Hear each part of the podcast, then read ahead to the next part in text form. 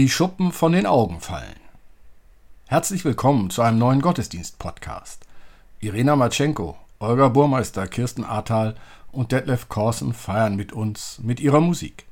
Christoph Marsch-Grunau und Robert Vetter bringen ihre Texte ein. So lasst uns nun Andacht feiern im Namen des Vaters und des Sohnes und des Heiligen Geistes. Amen.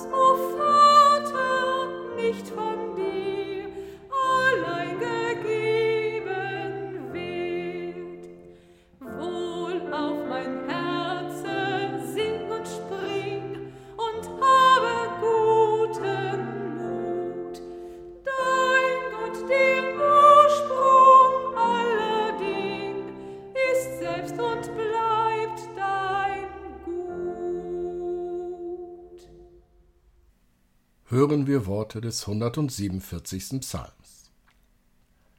Halleluja, lobet den Herrn. Denn unseren Gott loben, das ist ein köstlich Ding, ihn loben ist lieblich und schön. Der Herr baut Jerusalem auf und bringt zusammen die Verstreuten Israels. Er heilt, die zerbrochenen Herzens sind, und verbindet ihre Wunden. Der Herr hat Gefallen an denen, die ihn fürchten, die auf seine Güte hoffen.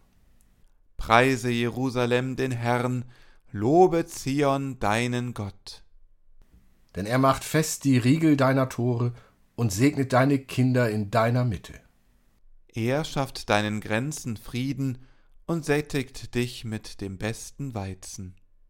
Er verkündigt Jakob sein Wort, Israel seine Gebote und sein Recht.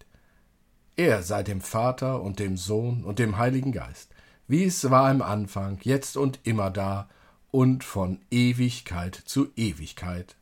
Amen. Lasst uns beten. Herr, wie groß ist dein Name? Wir loben dich mit den Worten unserer Dankbarkeit, ewiger Gott. Wir klagen dir, wie hilflos wir vor den Katastrophen des Lebens stehen, sprachlos und hoffnungslos. Darum suchen wir deine Nähe und Barmherzigkeit und bitten dich, sprich du uns an, erweise dich als der Gott, der uns bei unserem Namen kennt und beruft, dem wir nicht nur heute dienen und gehorchen wollen, in Worten und mit Taten, sondern solange wir leben, bis in Ewigkeit. Amen.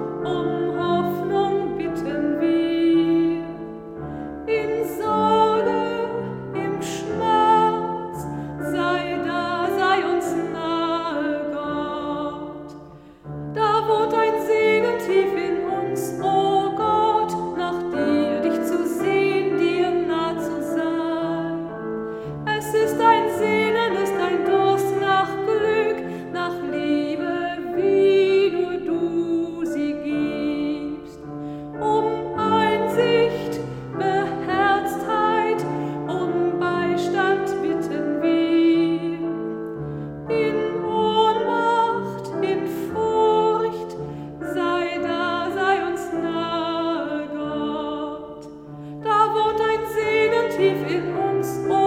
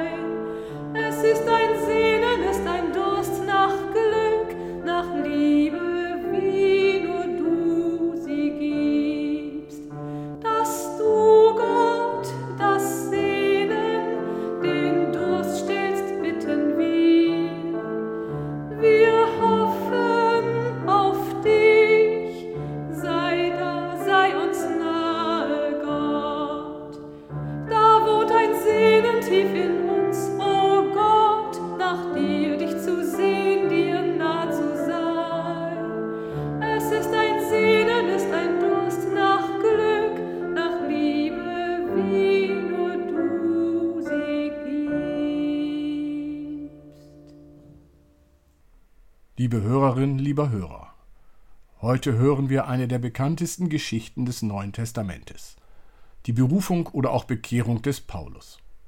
Der Schreiber und Redaktor der Apostelgeschichte, Lukas, hielt diese Bekehrung für äußerst wichtig. Dreimal wird sie von ihm in der Apostelgeschichte erzählt. Von Paulus selbst wissen wir nur, dass er Christen verfolgt hat und dass er ein Eiferer für die Überlieferung seiner Väter war bevor er zum großen Missionar des Christentums wurde. Hören wir, was Lukas in Kapitel 9 schreibt.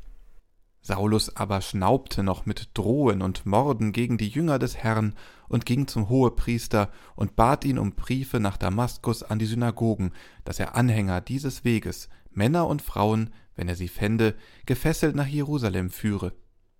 Als er aber auf dem Wege war und in die Nähe von Damaskus kam, umleuchtete ihn plötzlich ein Licht vom Himmel, und er fiel auf die Erde und hörte eine Stimme, die sprach zu ihm Saul, Saul, was verfolgst du mich? Er aber sprach Herr, wer bist du? Der sprach Ich bin Jesus, den du verfolgst. Steh auf und geh in die Stadt, da wird man dir sagen, was du tun sollst. Die Männer aber, die seine Gefährten waren, standen sprachlos da, denn sie hörten zwar die Stimme, sahen aber niemanden. Saulus aber richtete sich auf von der Erde, und als er seine Augen aufschlug, sah er nichts. Sie nahmen ihn aber bei der Hand und führten ihn nach Damaskus. Und er konnte drei Tage nicht sehen und aß nicht und trank nicht. Es war aber ein Jünger in Damaskus mit Namen Hananias, dem erschien der Herr und sprach, Hananias, und er sprach, Hier bin ich, Herr. Der Herr sprach zu ihm, Steh auf und geh in die Straße, die die gerade heißt, und frage in dem Haus des Judas nach einem Mann mit Namen Saulus von Tarsus. Denn siehe, er betet und hat in einer Erscheinung einen Mann gesehen mit Namen Hananias, der zu ihm hereinkam und ihm die Hände auflegte, dass er wieder sehend werde. Hananias aber antwortete, Herr, ich habe von vielen gehört über diesen Mann, wie viel Böses er deinen Heiligen in Jerusalem angetan hat und hier hat er Vollmacht von den Hohenpriestern, alle gefangen zu nehmen, die deinen Namen anrufen. Doch der Herr sprach zu ihm, Geh nur hin, denn dieser ist mein auserwähltes Werkzeug, dass er meinen Namen trage vor Heiden und vor Könige und vor das Volk Israel. Ich will ihm zeigen, wie viel er leiden muss um meines Namens willen. Und Hananias ging hin und kam in das Haus und legte die Hände auf ihn und sprach, Lieber Bruder Saul, der Herr hat mich gesandt, Jesus, der dir auf dem Wege hierher erschienen ist, dass du wieder sehend und mit dem Heiligen Geist erfüllt werdest. Und sogleich fiel es von seinen Augen wie Schuppen, und er wurde wieder sehend, und er stand auf, ließ sich taufen und nahm Speise zu sich und stärkte sich. Saulus blieb aber einige Tage bei den Jüngern in Damaskus. Und alsbald predigte er in den Synagogen von Jesus, dass dieser Gottes Sohn sei. Liebe Hörerinnen, liebe Hörer, eine Geschichte, die an Ostern erinnert. Der auferstandene Jesus erscheint auf Erden. Doch wird Paulus bekehrt? Ja, nicht. Vielmehr wird Paulus von Christus gerufen, ja berufen. Christus macht aus dem Verfolger ein auserwähltes Werkzeug. Saulus hat keine Wahl. Christus erscheint ihm und damit kann er gar nicht mehr anders. Er hat erkennen dürfen, Jesus ist Gottes Sohn. Und Jesus gibt ihm den Auftrag, die frohe Botschaft zu verbreiten. Warum war Lukas diese Geschichte nun so wichtig, dass er sie dreimal erzählt? Paulus war keiner der Jünger, die mit Jesus umhergewandert waren. Er gehörte nicht zum Kreis der zwölf Jünger. Außerdem erzählte er die Botschaft von Jesus Christus hauptsächlich Menschen nicht jüdischen Glaubens. Dies ist für viele damals ein Problem gewesen. Hätten es die Christen und Christinnen bei der Mission unter den Juden belassen, dann wären zwei Probleme nicht entstanden. Zum einen hätten die Christen als eine jüdische Gruppierung den Rechtsstatus einer erlaubten Religion, wie es das Judentum war, genossen, und zum anderen hätte es keinen Streit zwischen den Christen und Christinnen, die ursprünglich Juden waren, und denen, die sogenannte Heiden gewesen waren, gegeben. Kurz gesagt, Lukas will den Gegnern der Arbeit des Paulus und allen anderen deutlich vor Augen führen. Auch wenn es Streit untereinander gibt und der römische Staat gegen Christen vorgeht. Es ist Christi Wille, dass alle Menschen von ihm hören und sich zu ihm bekennen können, egal woran sie bisher geglaubt haben. Und Paulus? Paulus ist sein Werkzeug. Schauen wir dieses Werkzeug einmal näher an. Paulus kommt aus der Stadt Tarsus in der Landschaft Kilikien, heute der Türkei zugehörig. Er ist Jude in einer vorwiegend andersgläubigen Umwelt. Er geht zum Studium der Heiligen Schriften nach Jerusalem. Ihn daher einen Schriftgelehrten oder Pharisäer zu nennen, ist nicht falsch. Er ist überzeugt, dass die Todesurteile gegen die Christen mit Recht gefällt werden. Und er ist so überzeugt, dass er auch selbst gegen diese vom Glauben abgefallenen vorgehen will. Was ist es, was ihn so gegen die Christen und Christinnen aufbringt? Jesus hatte sich an die Zöllner, die Kranken, die Ungebildeten und damit an die einfachen Menschen des Landes gewandt. Diese konnten, in den Augen der gebildeten und sich als äußerst fromm und gesetzestreu betrachtenden Schriftgelehrten der Stadt Jerusalem, unmöglich den Messias unter sich gehabt haben. Dass Gott wenig geachtete Menschen, das gering angesehene in der Welt erwählt, um die Weisen zu beschämen, wie er selbst später schreiben wird, konnte er sich nicht vorstellen. Ein strenges Leben nach den Regeln, den Gesetzen allein führte in den Augen der Schriftgelehrten und also auch Paulus zu Gott. Ausgerechnet dieser Eiferer für eine reine jüdische Lehre wird von Christus auserwählt.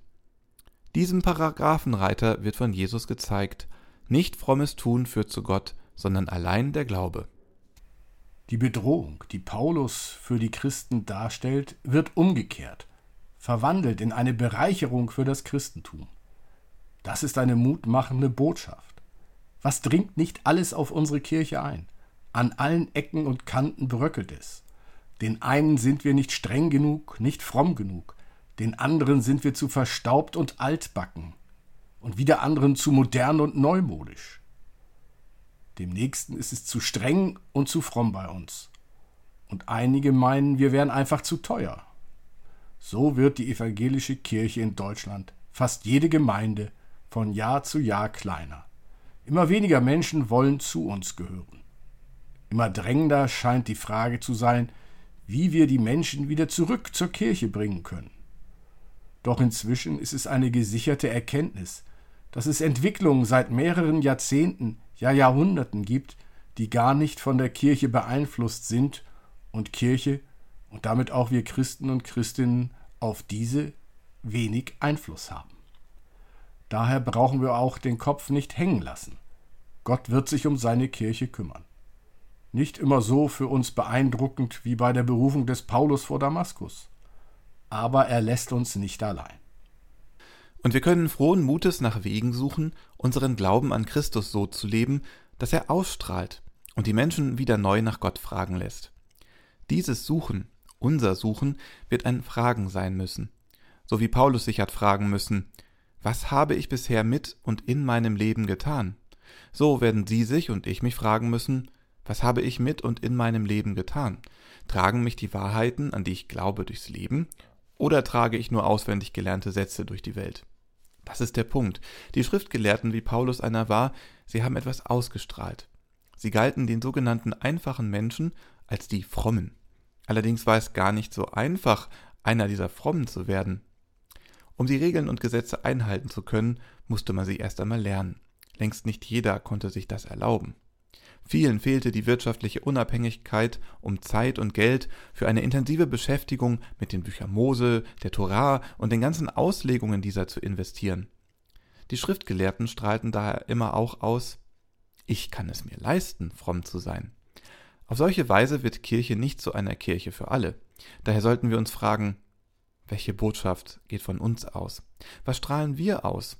Welche Hürden haben wir um unsere Kirche gezogen, die andere nicht überwinden können? Sind wir tatsächlich zu teuer, zu modern oder zu altbacken, zu streng oder zu fromm, zu unflexibel? Mit solchen Fragen können wir wieder zum eigentlichen Dienst von Christen und Christinnen und damit von Kirche kommen. Die Menschen zum Glauben an Christus reizen. Denn die ganze Bibel zielt nur darauf ab, uns zum Glauben zu reizen, wie Luther es ausdrückt. Und damit verbunden ist die zweite Aufgabe zu nennen, die aus der ersten folgt. Den Glauben an Christus immer wieder neu stärken und stützen. Das Wort reizen ist dabei interessant. Jemanden reizen heißt Emotionen, Gefühle auslösen. Und die Gefühle, die wir auslösen, sind es, die zum Glauben an Christus führen können oder eben nicht. Wie fühlte sich Paulus von den Christen gereizt? Er konnte ihren Glauben nicht ertragen. Er musste sie verfolgen. Warum? Ihr Glaube hat seinen eigenen Glauben in Frage gestellt. Die Wahrheiten, an die Saulus glaubte, wurde von den Christen als falsch bezeichnet. Das konnte er nicht ertragen, und mitten in dieser Auseinandersetzung muss er plötzlich zur Kenntnis nehmen, die Christen und Christinnen haben recht. Christus ist der Weg zu Gott. Wir sollten unsere Mitmenschen nun nicht so reizen, dass sie uns als Reaktion darauf verfolgen. Aber Stein des Anstoßes, der dürfen wir sein. Die Menschen zu einer Reaktion auf unseren Glauben herausfordern, das können wir versuchen. Und die Bibel gibt uns viele Worte an die Hand, mit denen das gelingen kann. Wenn es zum Beispiel um den menschenwürdigeren Umgang mit alten Menschen geht und die Klagelieder feststellen, dass es den Zorn des Herrn heraufruft, wenn an den Alten keine Barmherzigkeit geübt wird. Oder wenn der Prophet Sacharja den Herrn zitiert und sagt, tut nicht Unrecht den Witwen, Waisen, Fremdlingen, also denen aus anderen Ländern und Armen, dann ist dies die Grundlage für unsere Stellungnahmen. Nur eines ist zu beachten. Die Wahrheit oder den rechten Glauben, den haben auch wir nicht gepachtet. Es ist gut möglich, dass wir in dieser oder jener Sache auch einmal falsch liegen und die Bibel nicht so auslegen, wie Gott es tatsächlich meint. Neben diesem Reizen der Menschen, in dem wir als Christen zum Stein des Anstoßes werden, gibt es noch einen zweiten ebenso wichtigen Aspekt des Reizens. Wir sollten versuchen, die Menschen so zu erreichen, wie der Anblick eines herrlich frischen Apfels, der zum Reinbeißen geradezu herausfordert oder wie eine Bäckerei, die mit ihrem Duft einen förmlich in sich zieht. Paulus formuliert dieses im Brief an die Philipper mit folgenden Worten. Alle sollen sehen, wie freundlich und gütig ihr zueinander seid. So eine Ausstrahlung, so eine Wirkung auf andere werden wir haben, wenn wir offen und ehrlich zu dem stehen, was wir glauben und versuchen es auch zu leben. Heilige müssen wir dabei nicht werden. Die wenigsten von uns würden das schaffen. Amen.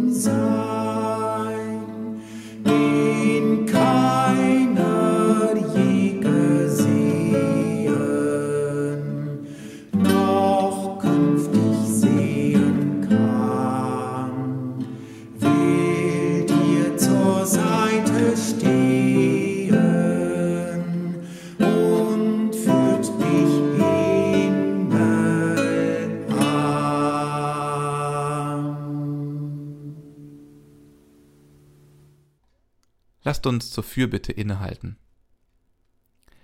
Wenn die Freude am Leben vor den Sorgen um das Morgen weichen will, dann, Herr unseres Lebens, komm du unserer Angst zuvor. Wenn Krankheiten und Leid unseren Alltag prägen, dann benötigen wir ganz besonders deine Liebe, du Arzt unseres Körpers und unserer Seele. Ermutige uns, Gott. Wenn sich Menschen, die unserem Leben Farbe und Freude schenkten, zurückziehen, und wir allein unserer Einsamkeit ausgesetzt sind, dann begegne uns, lebendiger Gott und Freund. Öffne unsere Augen und unser Herz für die Menschen, die uns täglich begegnen. Gib uns Mut, Kontakte aufzunehmen.